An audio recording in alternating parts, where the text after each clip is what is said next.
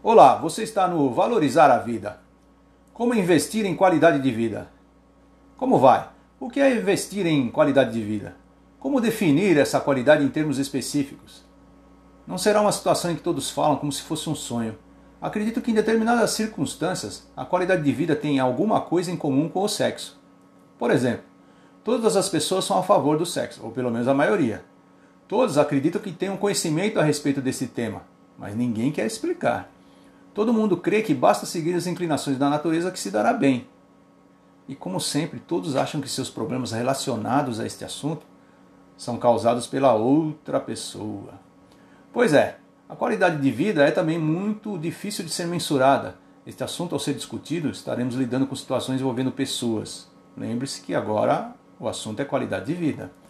A qualidade de vida não funciona como controle de qualidade de uma indústria é, onde um amigo era responsável pelo controle de qualidade da solda dos caminhões de uma grande indústria automobilística.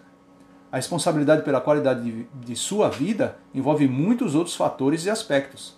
Não é só estar em conformidade com os requisitos pré-estabelecidos de uma indústria.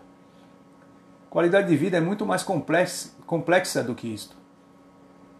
Partindo do princípio que qualidade é gratuita, ou seja, não custa nenhum dinheiro, mas certamente demanda de tempo talvez sua vida não ande lá essas coisas, ou pelo menos é o que você acha ou pensa. Por que então não investir em qualidade de vida? Lembre-se, tudo sempre vai depender de você. Caramba, que cara chato, hein?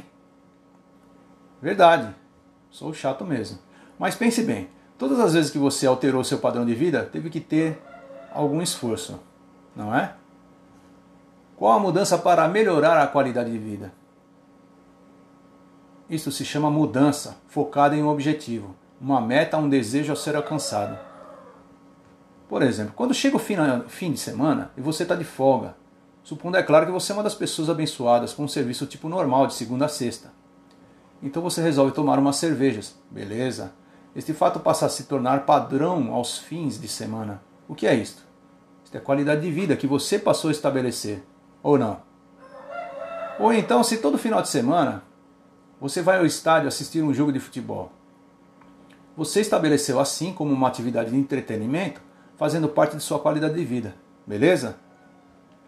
Agora, supondo nada mais que a verdade dos fatos, somos seres humanos e como qualquer máquina, ela funciona com combustível, ou seja, você usa o combustível que quiser.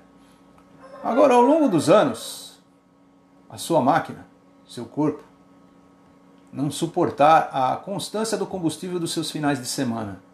E também o seu orçamento não der mais para custear sua família. Não esqueça que quem decidiu sempre foi você.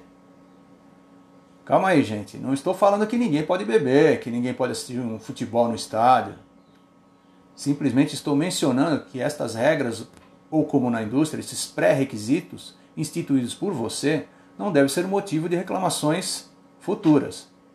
Ah, tá. Esse papinho de que pelo menos eu vivi bem, aproveitei bem, aproveitei bastante, é papo furado. Como dizem aqui na roça, é papo para boi dormir. Cada um faz o que quer da vida. Eu, por exemplo, gosto de atazanar a vida de quem não está nem aí para isso tudo. Pode acreditar, quando ficarmos velhos, ou digo, mais velhos, ninguém vai querer largar o osso. Estaremos ávidos pela vida. A vida não é uma rede social mas é curta. Então curta e compartilhe.